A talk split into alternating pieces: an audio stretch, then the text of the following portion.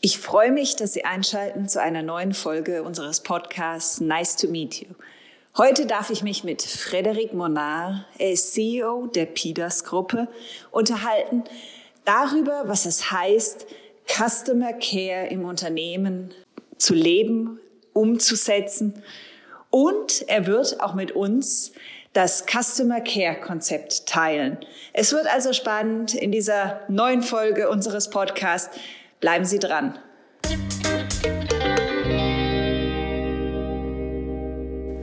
Ich freue mich, dass ich heute mit dir hier sein darf, Frederik. Und ich würde dich eingangs bitten, dass du dich mal kurz nochmal den CMM 360 Zuhörern und Lesern kurz vorstellst, ein paar Worte zu deiner Person und zu deiner Tätigkeit sagst. Ja, sehr gerne, mache ich gerne. Mein Name ist Frederik Monner. Ich bin seit 2005 in der Firma Peters tätig oder in dieser Peters-Gruppe tätig und seit 2014 bin ich äh, der Geschäftsführer der drei Ländergesellschaften Schweiz, Österreich und Deutschland. Ähm, genau, und ich bin aus dieser Customer Care-Ecke, äh, da komme ich her. Ich war schon früher in einem amerikanischen Unternehmen tätig und die hatten Customer Care, das war bei denen ganz, ganz stark und äh, die hatten so Pins mit verschiedensten Auszeichnungen für äh, extrem kundenorientierte Mitarbeitende. Also es wurde mir dort ganz, ganz stark eingeprägt, dieses Thema Customer Care. Und ich bin dann zufällig auf diese Firma PIDAS, der Customer Care Company, gestoßen und das hat mich extrem begeistert, dass es da eine Firma in der Schweiz gibt, die sich nur rund um das Thema Customer Care beschäftigt und das hat mich extrem motiviert, dort einzusteigen. Genau, und ich bin äh, verheiratet, ich habe zwei kleine Kinder. Oh. Genau. Ähm, das ist, äh, Familie ist etwas, was sehr, sehr wichtig ist äh, für mich. Ich bin äh, im Raum Basel, wohne im Raum Basel, arbeite in Zürich und ursprünglich bin ich aus der Westschweiz. Das sind so ein paar Worte zu mir. Ich würde gerne noch ähm, in dem Fall anhängen an die Frage PIDAS. Magst du noch zwei, drei Worte zu PIDAS sagen in dem Fall? Customer Care Company. Wofür steht das Customer Care bei PIDAS im, im Namen? Genau, also Customer Care steht im Namen für, wir wollen schlussendlich Unternehmen äh, unterstützen, unterstützen, dass sie Kundenorientierung in die Praxis umsetzen können. Also seit ich bei Peters tätig bin, sprechen alle von Kundenorientierung. Das ist in jedem, auf jeder Webseite steht das drauf, der Kunde ist König und so weiter. Man kann es kaum mehr hören. Aber grundsätzlich, Peters will eigentlich Unternehmen unterstützen, genau das umzusetzen. Und so von diesen Lippenbekenntnissen da Täter zu werden. Das ist, das ist die Vision für dieses Unternehmen. Und äh, wir haben da verschiedene Möglichkeiten, wie wir Unternehmen unterstützen können. Einerseits beratend, ähm, äh, was ist eine gute Kundenservice-Strategie? Wie entwickle ich mein Unternehmen hin zu äh, gelebter Kundenorientierung? Das ist ein Thema. Software ist natürlich ein Thema. Automation, äh, alles rund um Technologien. Und dann betreiben wir aber auch äh, einen IT-Service Desk aus der Historie heraus und das hat uns immer so die Bodenhaftung gegeben. Also wir sind nicht einfach nur die Berater oder die Tech-Anbieter, sondern wir wissen auch, was es heißt, aus der Praxis Kundenserviceleistungen zu erbringen.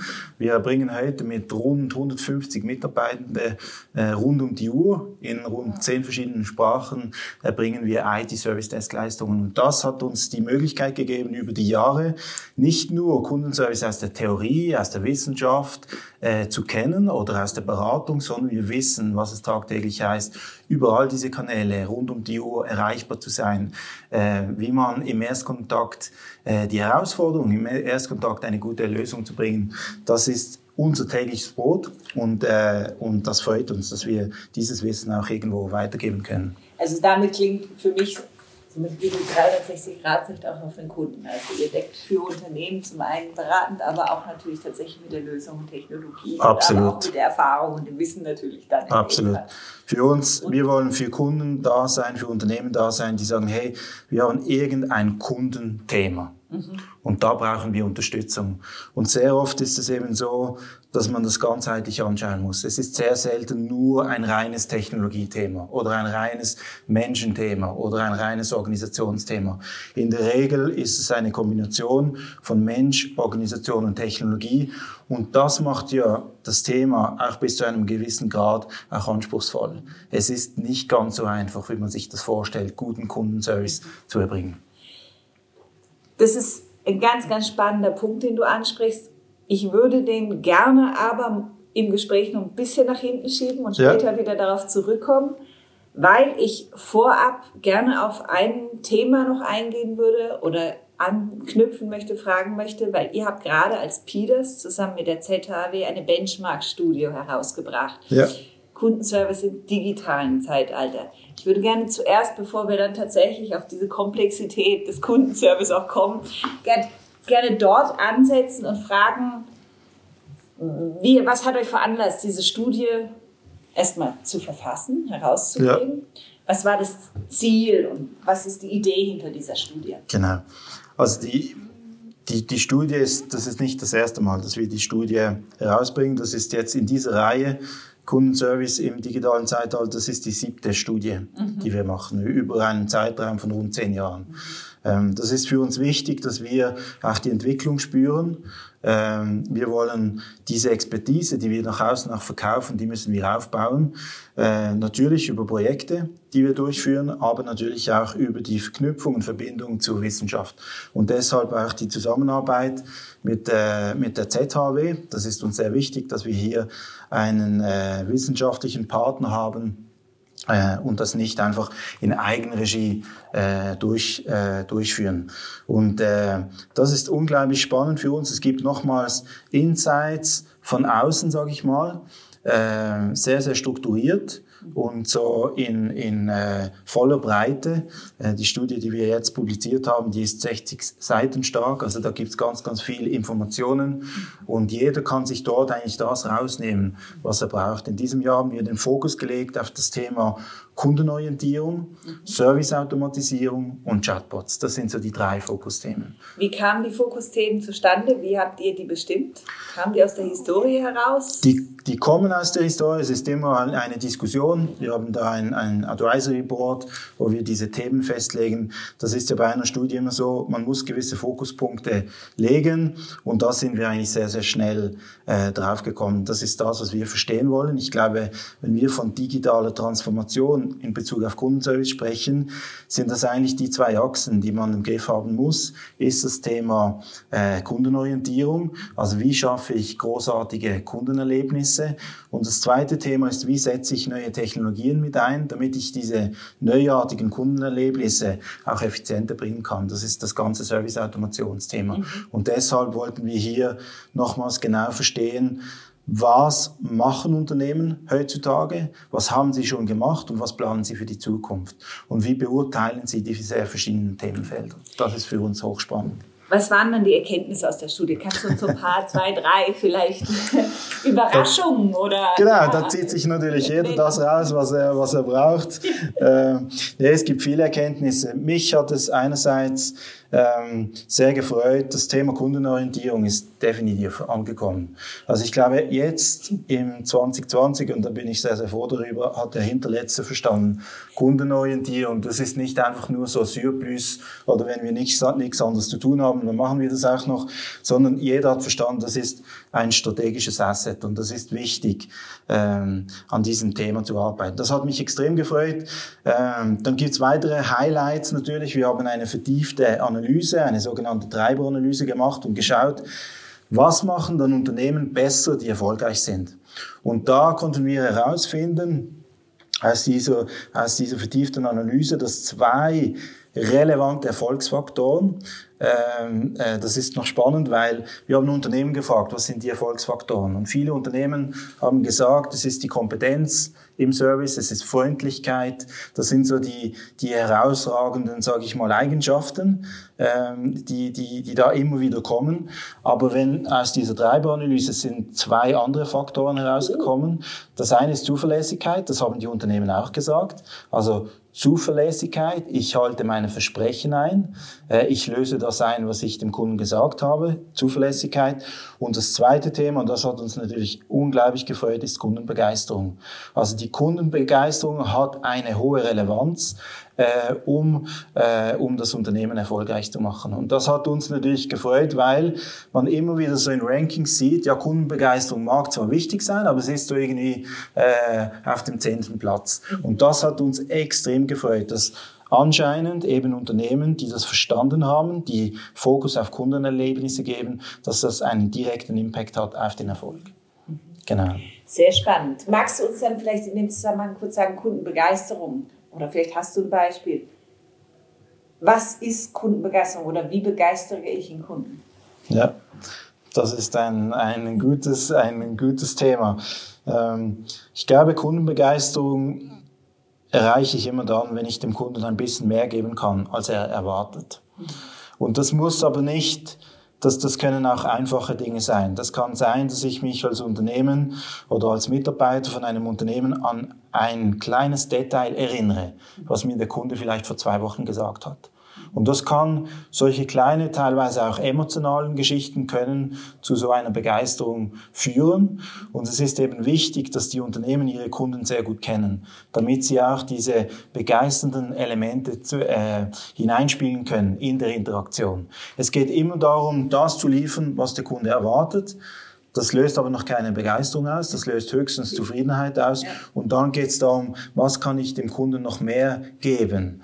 Ähm, eben eine, eine spezielle Attention oder, oder ein, ein, ein gutes Angebot zum richtigen Zeitpunkt oder etwas vorausschauend zu sein und sagen, hey, aber ich glaube, du brauchst in Zukunft dies und jenes und es passt dann im richtigen Moment. Das löst Begeisterung aus. Und es ist spannend zu sehen. Am Ende des Tages, und das darf man nie vergessen, vor allem in dieser digitalisierten Welt, in der wir leben, am Schluss ist der Kunde ein Mensch. Und der Mensch lässt sich natürlich von dieser Menschlichkeit extrem begeistern. Und das muss nicht immer ein Mensch sein, der diese Menschlichkeit zeigt. Es kann auch über eine schnelle Leistung sein, oder? Dass das System vielleicht direkt eine Antwort gibt oder direkt äh, ja Hilfestellung gibt. Das ist äh, das ist sehr sehr wichtig. Also dieses überraschende Momentum einfach. Das ist dieses Extra obendrauf, dieses Unerwartete. Genau.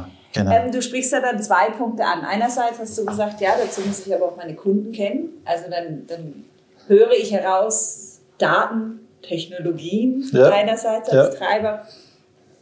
Und andererseits ähm, zahlt es dann natürlich auf diese Kundenbeziehung ein, dieses langfristige ja. vielleicht. Ja. Hm? Ist das richtig in der Form? Absolut. Aber ich glaube, vielerorts wird der Fehler gemacht, es werden viel zu viele Daten gesammelt und man verliert sich dann in diesen Daten. Es wäre schon gut, ein paar Daten zu haben, vor allem auch zu Kundeninteraktionen, also wenn ein Unternehmen mit dem, mit dem Kunden gesprochen hat, dass man das historisiert, damit ich dann sehen kann, wenn er wieder anruft oder wieder eine Mail schreibt, dass ich die Konversation an diesem Punkt weiterführen kann.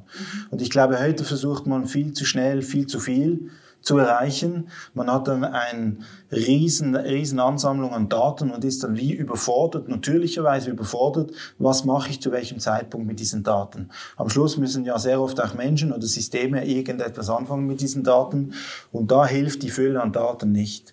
Und ich glaube, auch hier zahlt sich aus, einfach kleine Schritte zu schauen, wo habe ich die größten Hebel, wo, wo, wo braucht dann der Kunde welche Unterstützung ähm, und dass man, dass man einfach in kleinen Schritten anfängt. Genau. Vielleicht noch kurz, was mich extrem enttäuscht hat, weil du hast mich gefragt, ähm, was, was so die Erkenntnisse sind. Was mich enttäuscht hat aus der Studie heraus, es wird noch unglaublich wenig gemessen äh, bezüglich so Kundenerlebnisse. Also eine Kennzahl, die wir abgefragt haben, ist Net Promoter Score. Ich meine, die ist ja schon äh, ewig alt, mhm. aber immer noch gut und es gibt viele Unternehmen, die das schlichtweg nicht messen. Und da frage ich mich dann schon, wie will man dann messen, ob man bezüglich Kundenorientierung gut unterwegs ist, wenn man dem Kunden noch viel zu wenig Möglichkeiten gibt, zum Beispiel transaktional, direkt dann, wenn es passiert, eine Messung abzugeben. Und ich denke, da ist noch viel Aufholbedarf, auch dass man dann mit diesen Daten etwas anfängt und sagt, gut, der Kunde soll eine Möglichkeit haben, die Serviceorganisation zu verbessern.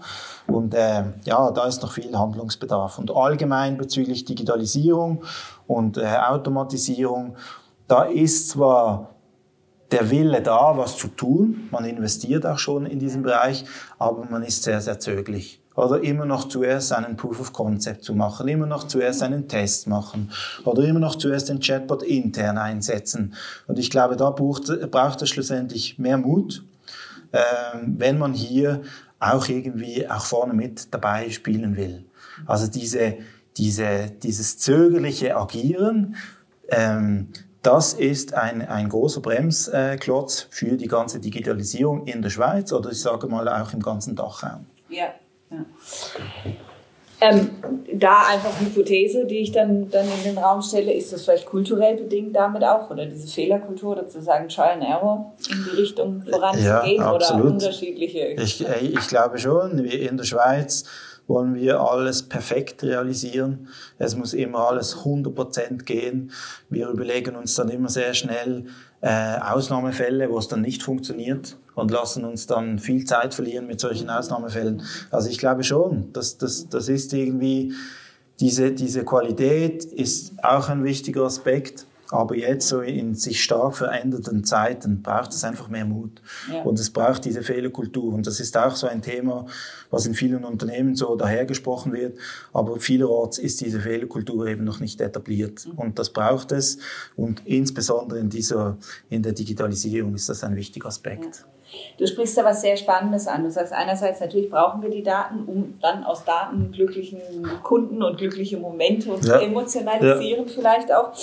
Und andererseits, ähm, dass man andererseits ist es sehr dynamisch und geht es sehr schnell. Also wenn ich das richtig verstanden habe in dem Zusammenhang, sagst du, ja, es passiert sehr schnell, aber ich hole eigentlich in der Moment der Interaktion nicht das Feedback ab vom Kunden. Ja. Also man macht diesen, man misst diesen NPS nicht oder ja.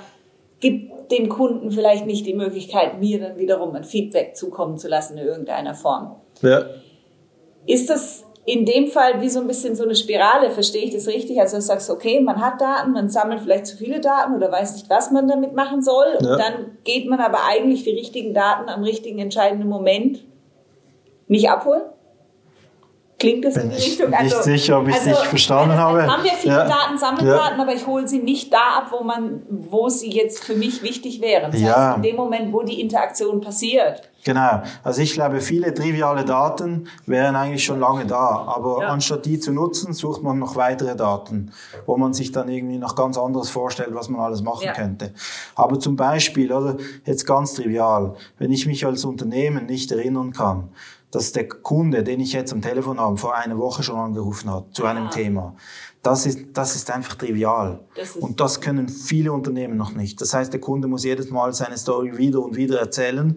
Mhm. Und das ist auch keine Wertschätzung gegenüber dem Kunden. Aber stattdessen das gleiche Unternehmen, das sich nicht erinnern kann, dass der Kunde angerufen hat, eine E-Mail geschrieben hat, über einen Bot interagiert hat, sammelt dann irgendwelche spezielle Daten, um dann irgendwann daraus etwas zu machen. Ja. Und ich glaube, da wäre eben auch Mut gefragt, zuerst die einfachen Dinge zu tun, die trivial sind, die aber im Endeffekt einen großen Hebel haben. Ja. Okay. Also tatsächlich, dass ich die Daten an der richtigen Stelle abhole und mit denen dann darauf auch aufbaue. Und das Thema genau. Kundenhistorie. Was mich da interessiert, ähm, erfahrt ihr oder war es vielleicht auch in dem Zusammenhang in der Studie je ein Thema Datenschutz, DSGVO, Unsicherheit von Unternehmen oder kundenseitig? Ist da irgendetwas zu genannt worden oder in dem Zusammenhang? ich glaube, die ganz große Welle dort, die, da sind wir schon durch. Ja. Das war jetzt vor zwei Jahren, war, war, genau. war das wahrscheinlich noch etwas anderes. Ja, ich, ich sehe, ich habe da eher eine bandierte Meinung. Sehr oft wird das auch ein bisschen genutzt, um sich irgendwie zu schützen, dass man da Dinge tut. Ja und ich denke, das Ganze ist wichtig, dass man diese Kundendaten sehr, sehr gut schützt, aber sie sollten, das Thema sollte nicht dazu genutzt werden, dass man sich als Unternehmen nicht weiterentwickelt, um dem Kunden einen guten Service zu bieten. Und das stört mich dann, wenn das so immer so ins Feld geführt wird und alles nochmals verkompliziert. Mhm. Im Endeffekt will der Kunde, dass man ähm, gut mit seinen Daten umgeht, mhm. dass man mit den Daten, die er preisgibt, dass man das macht, was er irgendwie halt sich vorgestellt hat und nicht andere Dinge tut, diese Daten nicht weiterverkauft und so weiter. Und ich denke, das sind die wichtigen Punkte. Mhm. Aber nachher gibt es natürlich riesen Bremsklötze in Projekten und das ist schade, weil wir haben die Zeit eigentlich nicht. Ich denke, wir müssten da schon ein bisschen noch mit mehr Speed weit vorwärts gehen. Mhm. Wenn du sagst, äh, ihr habt die Studie zum siebten Mal durchgeführt, Gibt es denn für dich auch Erkenntnisse aus all den Jahren heraus, wo du jetzt sagst, okay, man, man erkennt irgendwie einen, einen Pfad, wie sich Technologien tatsächlich dann entwickeln, bis sie tatsächlich eingesetzt werden oder? Genau. Also ich, ich glaube, was sich bestätigt, und das ist ja in vielen anderen Dingen im Leben auch so, es geht immer, es geht immer längsamer, oder in der Regel geht es immer längsamer, als man ursprünglich denkt. Oder da kommt eine neue Technologie und dann denkt man, gut, in zwei Jahren machen das alle. Es geht extrem lange. Und wir haben auch 2005, wo ich in die PIDAS eingestiegen bin, hat die PIDAS ein Softwaresystem gehabt, um E-Mails automatisch zu analysieren, zu triagieren und zu beantworten. Das war 2005. Im 2020 gibt es noch ganz, ganz viele Unternehmen, die ihre E-Mails manuell triagieren und für das äh, teure Ressourcen einsetzen, um einfach Mails zu lesen und dann in ein Postfach zu legen, äh, zu triagieren. Und das ist, äh, das ist schade, dass es so lange geht, aber ich glaube, es ist, es ist eine Realität. Diese, dieser Wandel, diese Veränderung braucht Zeit. Und ich, ich denke, es ist auch nicht immer schlecht, dass es Zeit braucht. Ich denke, gute Lösungen äh, brauchen, brauchen auch gute Zeit. Es ist komplex, es geht um den Menschen, es geht um die Organisation, es geht um die Technologie. Und, äh, aber ich würde mir natürlich wünschen, es würde schneller gehen. Genau. Welche Technologie sollten wir denn jetzt auf dem Radar haben?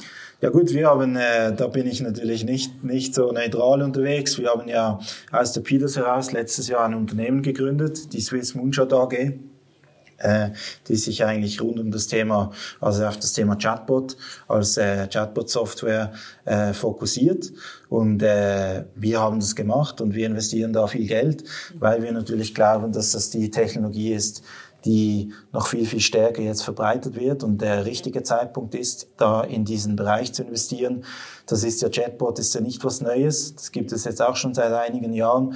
Aber ich denke, jetzt haben wir das Level erreicht, wo die Technologie soweit ist, wo aber auch die Erwartungen wieder auf einem normalen Level sind, oder? Wenn eine neue Technologie rauskommt, dann ist natürlich ein Peak an Erwartungen da, Riesenhype. Ich denke, da gab es schon ganz, ganz viele Enttäuschungen ja. rund ums Thema Chatbot und äh, das war auch ein Grund zu sagen, jetzt ist die Zeit reif und jetzt investieren wir nochmals in dieses Unternehmen und es ist natürlich spannend, dass wir als Customer Care Company da nochmals in ein ganz anderes Gefäß hier investieren. Mhm.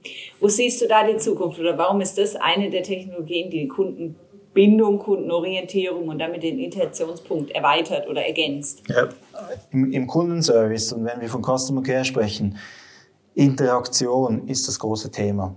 Und mit Chatbot kannst du einfach dieses dialogbasierte Interaktion, das natürliche Interagieren. Ich denke, da steckt ganz, ganz viel Potenzial dahinter. Dieses auch schnelle, aber irgendwo auch portionierte Interagieren, da sehen wir sehr, sehr viel, äh, sehr, sehr viel Potenzial.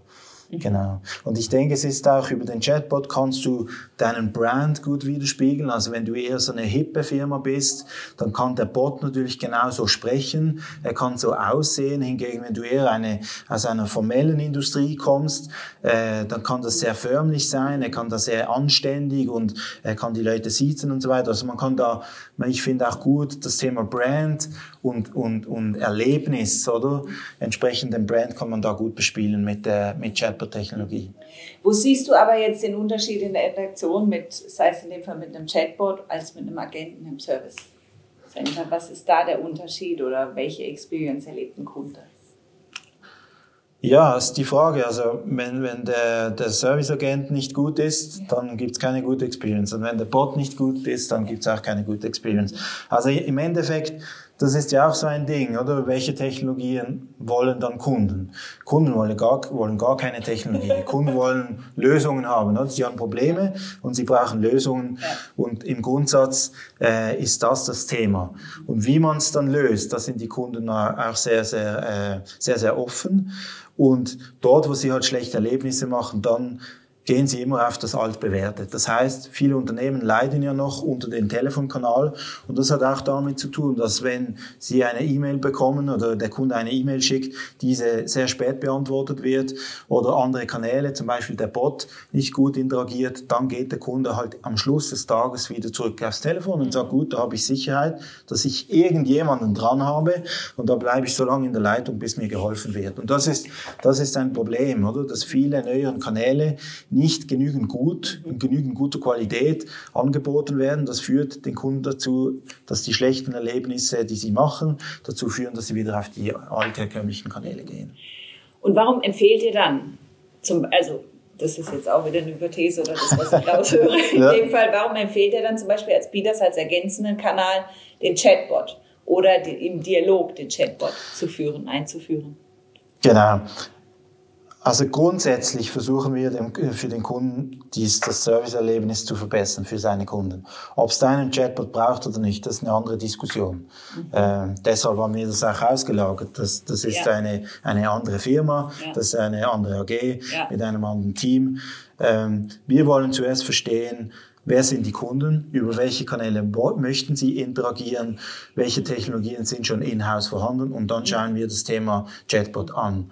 Aber grundsätzlich ist der Chatbot natürlich eine super Möglichkeit, rasche Leistungen zu erbringen, also äh, Hilfestellung zu geben und das natürlich zu tiefen Kosten.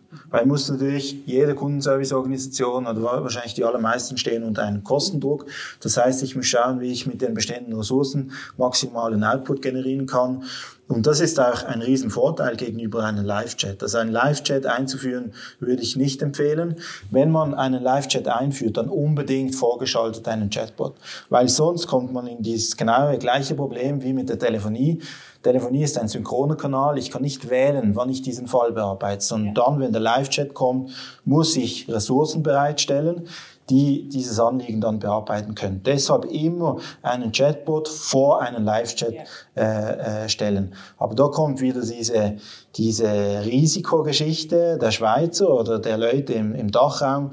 Man sagt sich gut, Live-Chat ist weniger Risiko, wir starten mit dem Live-Chat. Das ist so oft, wird so diese Denke gemacht, oder? Ja, ja. Und eigentlich, wir sehen es genau andersrum, als zuerst den Bot zu machen, Erfahrung zu sammeln und dann, wenn überhaupt benötigt, in einen Live-Chat zu gehen, weil Live-Chat ist teuer und das ist auch eine riesen Enttäuschung für Leute. Du, du siehst, da gibt's einen Chat, einen Live-Chat, aber keiner antwortet. Oder, oder keiner wartet 20 Minuten, oder, bis da eine Antwort kommt. Genau. Mhm, dann sind wir wieder genau bei der anderen Spirale mit negativen Erfahrungen. Genau. Kunden unzufrieden. Genau. Aber Chatbot ja. ist natürlich, wenn ich das noch kurz einfügen kann, Chatbot ist ein bisschen Techno Technologie, ist ein bisschen ein Technologiethema, aber nachher geht's ums Thema Kommunikation, wie interagiere ich mit dem Kunden. Es geht um Content, also was muss ich überhaupt beantworten können. Es sind so viele andere Themen drin. Und äh, am Ende des Tages ein guter Bot, wenn man einen guten Bot einführen will, dann muss man natürlich eine gute Technologie haben. Aber erst dann fängt es an. Ja. Und das wird auch vielfach vergessen. Und das macht auch Botprojekte komplex, weil ich unterschiedliche Disziplinen an einen Tisch zusammenbringen muss. Und das ist wie, im, wie immer im Leben, ist es anspruchsvoller, als wenn das zum Beispiel die Techies alleine machen könnten. Genau. Wenn du sagst, so was, was alles dazu mit reinspielt, in welchem Zusammenhang spielt dann künstliche Intelligenz dabei auch noch vielleicht?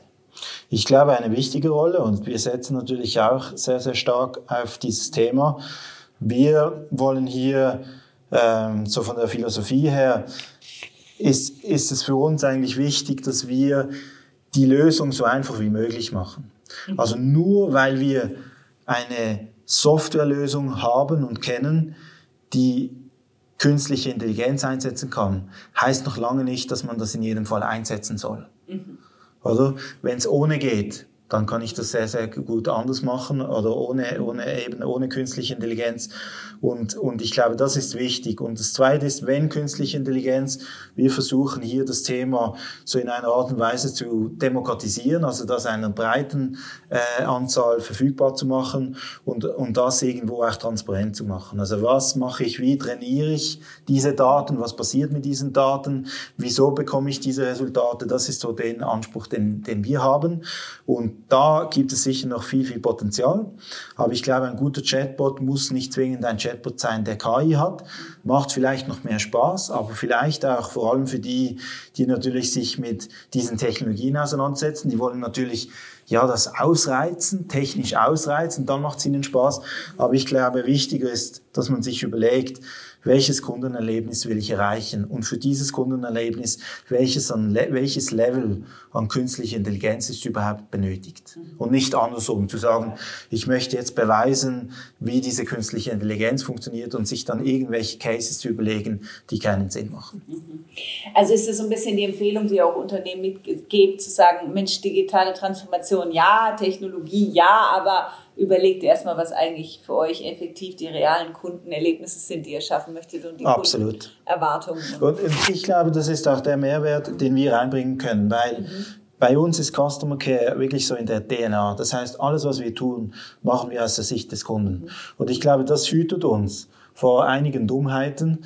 Und äh, ich glaube, das ist das, was wir unseren Kunden mitgeben können, ist zu sagen, hey Chatbot, wir sind, wir sind Chatbot-Fans, wir finden das super und wir haben das Thema vor sechs Jahren entdeckt und, und wir haben ganz, ganz viele Kollegen hier und Kolleginnen, die sind begeistert vom Thema. Aber zuerst schauen wir uns an, was braucht der Kunde?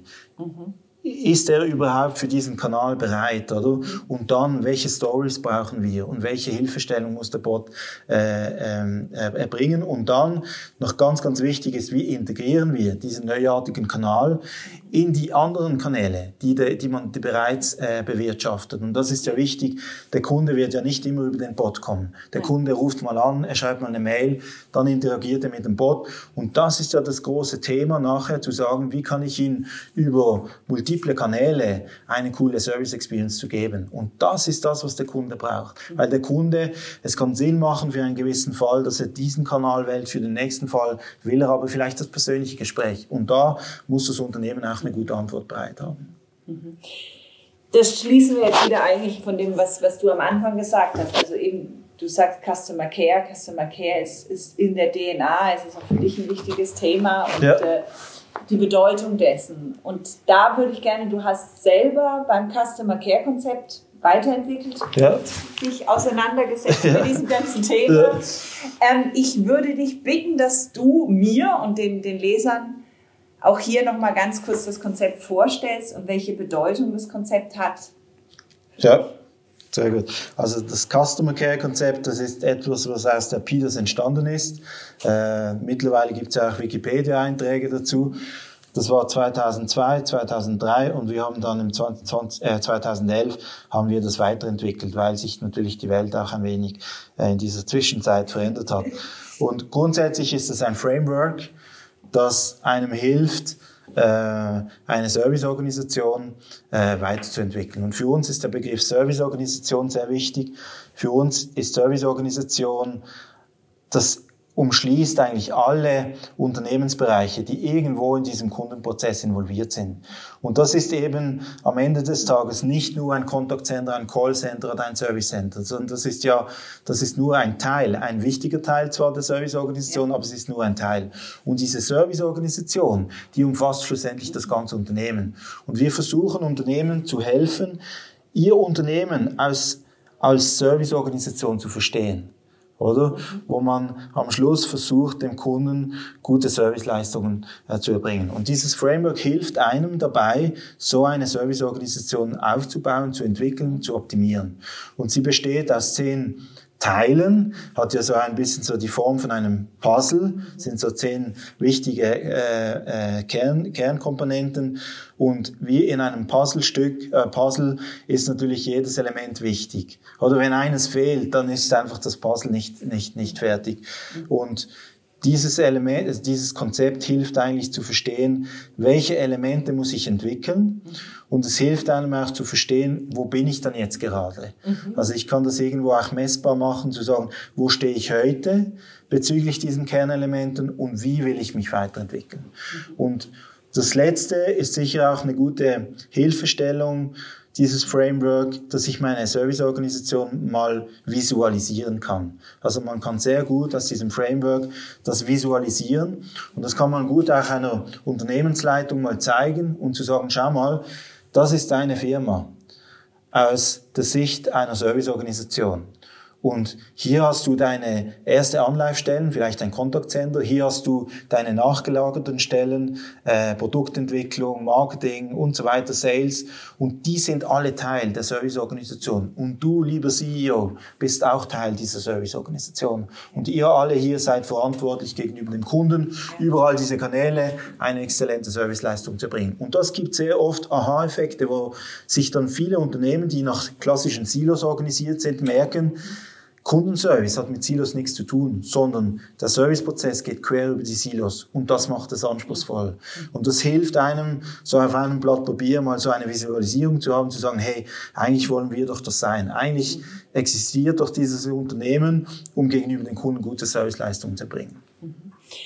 Ähm, ist dann in dem Fall eigentlich so eine Status Quo-Analyse erstmal, wenn jetzt ein Unternehmen auf ja. euch zukommt, sagt, Mensch, wie werde ich eine Serviceorganisation? Ist dann der Schritt, der erste Schritt von eurer Seite auch wirklich zu sagen, machen wir die Status Quo-Analyse.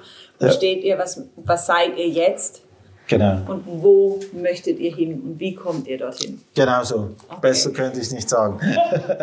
und das hilft einem natürlich, diese Analyse auch effizient und strukturiert mhm. zu machen, weil äh, wir, wir sind ja vielfach mit großen Unternehmen in Kontakt und da hilft es natürlich, einen, diesen Werkzeugkasten zu haben, dass man das nicht jedes Mal irgendwie die Vorgehensweise ändert. Und die Vergleichbarkeit ist natürlich für viele Unternehmen spannend, zu sagen, hey, wo stehe ich eigentlich im Vergleich zu anderen in der gleichen Industrie? Oder auch in anderen Branchen. Was kann ich vielleicht von anderen Branchen lernen? Mhm. Und da ist natürlich jede Industrie in, hat gewisse äh, Dinge oder Stärken oder Schwächen und das ist dann äh, kann dann sehr befrucht, befruchtend sein. Gibt es genau. denn so für dich auch irgendwelche, ich sag mal, Kompetenzen, wo du öfters merkst, dass es an denen doch noch hapert? Ja, es gibt also sicher das das eine ist äh, die Erstlösungsrate, also ich staune, wie viele Unternehmen ähm, Schwierigkeiten haben, im Erstkontakt mit dem Kunden direkt eine Lösung anzubieten. Und der Kunde möchte nicht weiter verbunden werden. Der Kunde möchte auch nicht, dass das Anliegen einfach mal aufgenommen wird und irgendwann gelöst wird. Also diese Lösungskompetenz direkt an die Front zu bringen. Das ist ein großes Thema. Dann das ganze Thema Messbarkeit, so end-to-end, -End, nicht nur im Silo. Also wie viele Serviceanfragen sind jetzt noch im Silo A und wie viele im Silo B, sondern gesamthaft. Wie schnell kann ich beantworten? Äh, kann ich meine Leistungsversprechen einhalten? Das ist ein Riesenthema. Dann Automation ist ein Riesenthema, Serviceautomation, also im Kundenservice da wurde, glaube ich, die letzten Jahre viel in das Thema Telefonie investiert ohne Ende, äh, in, in komplizierte ACD und Skill Routing und ich weiß nicht was alles. Also man hat das Gefühl, ja, Telefonie, Telefonie, Telefonie, aber im, im Endeffekt wird wird noch so viel manuell gearbeitet, so viele Klicks. Die Mitarbeitenden müssen da äh, Daten suchen in unterschiedlichen Systemen, verlieren Zeit, die am Endeffekt der Kunde verliert. Also das Thema Effizienz ist ein, ist ein ganz, ganz großes Thema und natürlich auch Erlebnis. Also wie schaffe ich dann effektiv dieses Erlebnis? Ähm, und das sind alles wichtige Elemente von diesem Customer Care Konzept. So Single Point of Information, diese Rundumsicht auf den Kunden, das ist so ein zentrales Element vom Customer Care Konzept. Mhm das ist natürlich auch die, die, die Königsdisziplin, sage ich mal, wirklich alles rund um den Kunden zu sehen. Welche Produkte hat er, was nutzt er, welche Probleme hat er, wann hat er sich gemeldet, habe ich noch offene Themen mit dem Kunden, um dann relativ schnell äh, die richtigen Lösungen bereit zu haben. Genau. Es geht ein bisschen spielt darauf ein wieder, dass du am Anfang gesagt hast, dass doch noch sehr viel manuell ja. Bearbeitet wird, was ja. natürlich sehr aufwendig, zeitaufwendig und auch ja. kostenaufwendig ist. Und auf der anderen Seite hat man das Thema Automation, das ein bisschen noch vernachlässigt ist in dem Fall. Wo setzt, du, setzt ihr dann an in der Beratung oder in der Auseinandersetzung mit den Themen bei Unternehmen? Wie, wie geht man einem Unternehmen, im Unternehmen dann den Schritt, dieses Umzudenken ja. anzusetzen? Das ist ein guter Punkt. Ich glaube, es ist auch wichtig, dort zu verstehen, wo steht man und dass man daraus eine gute Vision entwickeln kann. Wo, wo wollen wir überhaupt hin? Und dass man sich dann auf die großen Hebel konzentriert und dort dann aber auch sehr, sehr konsequent ist. Und oft wird ja in der Digitalisierung irgendwo verstanden, äh, ich, ich mache jetzt irgendetwas digital, aber oft ist ja wäre es besser zu sagen, wie kann ich Dinge ganz anders tun? Wie kann ich vielleicht Dinge nicht mehr tun oder, oder dann, ja, sie völlig neu gestalten? Und einfach so bestehende manuelle Prozesse in einem Tool abzubilden, das ist nicht wirklich Digitalisierung, sondern dort wirklich zu verstehen, wie kann ich es anders tun, um einerseits ein besseres Erlebnis zu schaffen über altherkömmliche Kanäle oder über neue Kanäle und welche Technologien brauche ich, um das effizient zu machen. Genau. Und das versuchen wir mit dem Kunden herauszufinden. Was ist ein guter Startpunkt und schlussendlich auch eine Roadmap zu haben über zwei, drei Jahre, äh, welche Themenfelder ich überhaupt angehe und damit ich am Ende des Tages aber auch ein, ein, ein Bild habe, das sich ergänzt. Und es ist ja, in einigen Unternehmen festzustellen, man will Digitalisierung, man ist auch bereit, Geld zu investieren, man investiert Geld und dann gibt's so pilzartig, werden da Initiativen lanciert, aber am Ende des Tages passt es dann wie nicht ganz zusammen. Und sehr oft entsteht das Problem dann wieder im Kundenservice, wo alles zusammenkommt und die Kunden dann irgendwie dort landen und die, die Mitarbeiter im Service dann irgendwie diese Rundumsicht nicht mehr haben, weil x neue Tools eingeführt wurden, aber das Ganze nicht sauber integriert ist. Und das führt dann eher zu mehr Problemen, als man vorher hatte. Und das ist natürlich dann sehr ernüchternd. Ja, ja. sehr kontraproduktiv, genau. Genau. Du hattest vorhin auch angesprochen, dass es ja tatsächlich nicht nur der Service ist, der, diesen, der, der an diesem Thema der Kundenbegeisterung eigentlich beteiligt ist. Du hast auch Marketing angesprochen und andere Abteilungen, eigentlich diese gesamte Organisation, das heißt ja. die Serviceorganisation. Ja. Wie siehst du dann das Unternehmen oder wie sollten sich Unternehmen in Zukunft wandeln und aufstellen, um als wirkliche Serviceorganisation zu funktionieren oder funktionieren zu können? Ja, also ich denke, da sind wir stark in einem Bereich so Kultur und Leadership. Ähm, ich denke, diese Silo, Silos aufzubrechen ist sehr, sehr wichtig. Ähm, das ist auch nicht ganz einfach. Ähm, aber ich glaube, das ist, das ist eine ganz wichtige äh, Geschichte und immer mehr zu verstehen, es gibt eine Problemstellung, dass man da verschiedene Disziplinen mit am Tisch äh, zusammennimmt. Und anfänglich kann das anstrengend sein, mühsam sein, wenn man da mit anderen Menschen, äh, mit denen man eigentlich nicht so viel gemeinsam hat, gemeinsam Lösungen äh, zu entwickeln. Das ist anstrengend. Aber ich denke, wenn man dann mal in einen Flow kommt, dann kann das extrem äh, großen Spaß machen. Das ist bei uns auch so, bei uns im Unternehmen. Wir versuchen auch immer mehr in diese Richtung zu gehen. Und bei uns heißt Digitalisierung, oder wenn wir von digitaler Transformation, auch bei uns als Unternehmen, dann gibt es so drei Stoßrichtungen, die wir auf dem Radar haben. Das eine ist Kultur und Leadership. Mhm. Das zweite ist äh, Operational Excellence, also wie mache ich das, was wir heute tun, besser, schneller mit neuen Technologien. Ähm, und dann das dritte Thema ist dann Innovation. Also wie können wir, wie können wir Dinge völlig neuartig tun, ähm, zusätzliche Dinge tun.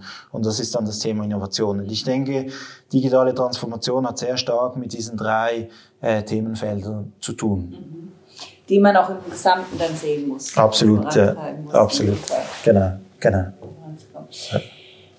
Wenn man dir zuhört und wie du über dieses Konzept oder Customer Care Konzept sprichst und überhaupt diese ganze ja. Innovation, meine, klingt immer sehr viel Begeisterung und alles ja. mit durch. Also ja. was, was ist für dich persönlich das, das Reizvolle und das Spannende an diesem Thema? Warum hängt bei dir so viel Leidenschaft dran? Ja, das ist, das ist eine gute Frage. Äh, ich denke einerseits, weil wir natürlich schon lange dabei sind. Äh, ich denke, das ist hier im Unternehmen Teil der DNA. Und was uns fasziniert, ist schon zu sehen, das Thema wird immer wie wichtiger. Also ich glaube, es gibt zwei ganz, ganz wichtige Themen. Ähm, und die können wir gut bespielen. Das eine ist das ganze Thema Kunde, Kundenorientierung. Und das zweite ist Digitalisierung. Und das zusammen gibt natürlich äh, unglaublich spannende Projekte und Aufgabenstellen, Herausforderungen. Und das ist das, was uns begeistert, weil wir wollen als Unternehmen, aber auch als, als Menschen im Unternehmen, wir wollen Dinge bewegen und es ist, es gibt unglaublich viel zu tun. Du hast die Begeisterung ange angesprochen, natürlich, die ist da, natürlich aber auch viel Frustration. Also wenn ich mir teilweise überlege im 2020, was, was man da teilweise antrifft und ja, wie, wie, wie teilweise schwerfällig Dinge sind, das ist dann schon Frustration, wo ich mir dann denke, was tun wir hier eigentlich und was hat sich dann wirklich verbessert. Aber dann gibt's immer wieder Highlights und Dinge, wo man sieht, hey, das ist, das ist ein Breakthrough, also das geht jetzt wirklich in die richtige Richtung und das gibt, das gibt uns Energie. Genau. Das wäre sonst meine Frage gewesen. Wie, wie kommt man aus der Frustration wieder raus? Aber du hast es schon beantwortet. Genau. Genau. genau. Aber du sprichst ein Spannungsfeld an, also diese, diese Technologie und den Menschen, also Digitalisierung ja. und den ja. Menschen. Wie siehst du da dieses ist es ein Spannungsfeld? Ist es ein Miteinander? Welche Rolle nimmt der Mensch in Zukunft all in diesen Technologien? Ich glaube absolut, es ist ein Spannungsfeld und da muss man ja, das, das muss man diskutieren, besprechen, anschauen. Bei, bei uns auch im Unternehmen. Äh, wir, müssen, wir müssen das äh, offen, offen diskutieren. Aber ich glaube, auch hier sieht man jetzt die Chancen oder die Risiken, sieht man hier die, die Problemfelder oder das Positive, was hier entstehen kann. Und wir wir wollen uns hier für die, für die Chancen äh, investieren. Und ich glaube, die Chancen sind unglaublich groß. Wenn ich bei uns im Unternehmen anschaue, wir sind gewachsen die letzten Jahre, auch wegen der Digitalisierung. Es sind neue Jobs entstanden, nicht nur in der Softwareentwicklung, nicht nur in der Beratung, aber bei uns auch im Service Desk. Also wir hatten früher Service Desk Teams mit, mit 15 Personen, davon war, gab es einen Teamleiter und heute sind die Service Desk Teams anders. Heute haben wir äh, Automationsspezialisten, die Teil von einem Service Desk Team sind, äh, die den ganzen Tag überlegen, wie man Prozesse automatisieren kann. Also es gibt völlig neue Jobprofile und wir können auch als Unternehmen neue Jobs anbieten, die es vorher gar nicht gegeben hat. Und das sind die Chancen. Und dann muss die Gesellschaft natürlich auch schauen, äh, alle zusammen müssen wir schauen, wie gehen wir mit schlussendlich auch mit den Verlierern um aus der Digitalisierung, aus der Automatisierung, wie kann man, äh, wie kann man mit Menschen umgehen, die nicht profitieren können aus dieser Digitalisierung. Das sind dann ganz, ganz große Themen, äh, die auf uns zukommen, aber wir versuchen sie zumindest mal für uns in unserem Unternehmen Unternehmen oder in unserer Community hier vor allem die Chancen, äh, die Chancen wahrzunehmen und versuchen da etwas Gutes, äh, Gutes ja. zu tun. Also genau. sozusagen die eigenen Mitarbeitenden tatsächlich mit auf die Reise zu nehmen, aber auch als Beispiel für Unternehmen, das auch, um auch Ängste abzubauen und sagen, genau. Das, das kann entstehen daraus. Genau. Ich ja. glaube auch für Mitarbeitende in Unternehmen, jetzt wenn wir das Thema Kundenservice anschauen, also es macht nicht allzu großen äh, Spaß, wenn ich als Mitarbeiter den ganzen Tag einen, zum Beispiel in, in einem Bank-Service Center, äh, den Kontostand angebe. Das kann nicht so, nicht so prickelnd sein. Oder den ganzen Tag irgendwie E-Mails zu triagieren. Oder so einfach sehr repetitive Aufgaben. Und ich denke, da ist doch die Chance da, dass wir den Menschen noch noch stärker in eine Position bringen, wo er seine Stärken ausspielen kann. Mhm.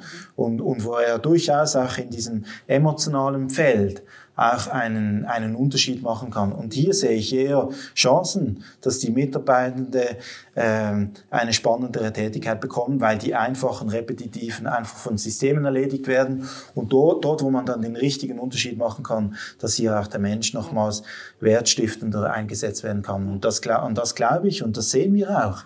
Also in der Realität, dass hier wirklich Möglichkeiten da sind, den Mitarbeitern da bessere Jobs zu, äh, zu geben. Das ist ein schöner Bogen, den du eigentlich damit machst zum Eingang, wo du gesagt hast, was so ein bisschen überrascht oder frustriert aus der Studie, dass tatsächlich eigentlich noch so viele repetitive, ja. einfache Arbeiten manuell erledigt werden und ja. dass das tatsächlich doch noch so viel Potenzial gibt, genau. das durch Automatisierung, durch Technologien abzudecken und für den Menschen sinnvoll sinnstiftende Rahmen genau. Genau. zu finden. Genau. Frederik, ich danke dir ganz herzlich für dieses wunderbare Gespräch, für deine Einblicke in Customer Care. Customer Care Konzept, in dem Fall auch ganz im Besonderen. Ja. Und ähm, in eurer Arbeit von, von PIDAS und die Studie, die ihr jetzt zum siebten Mal durchgeführt habt und die es auch natürlich für alle, die es jetzt interessiert, bei uns in Themen zum Runterladen gibt. Super. Also ja. wer die 60 Seiten noch mehr, mehr Erkenntnisse und Insights aus diesen dieser Studie 2020 haben möchte, kann sie sich natürlich runterladen und äh, ansonsten natürlich auch jederzeit gerne bei dir anfragen. Ja, auf jeden Fall. Super. Vielen Dank dir für das nette Gespräch und auch liebe Grüße an alle Hörer. Danke dir.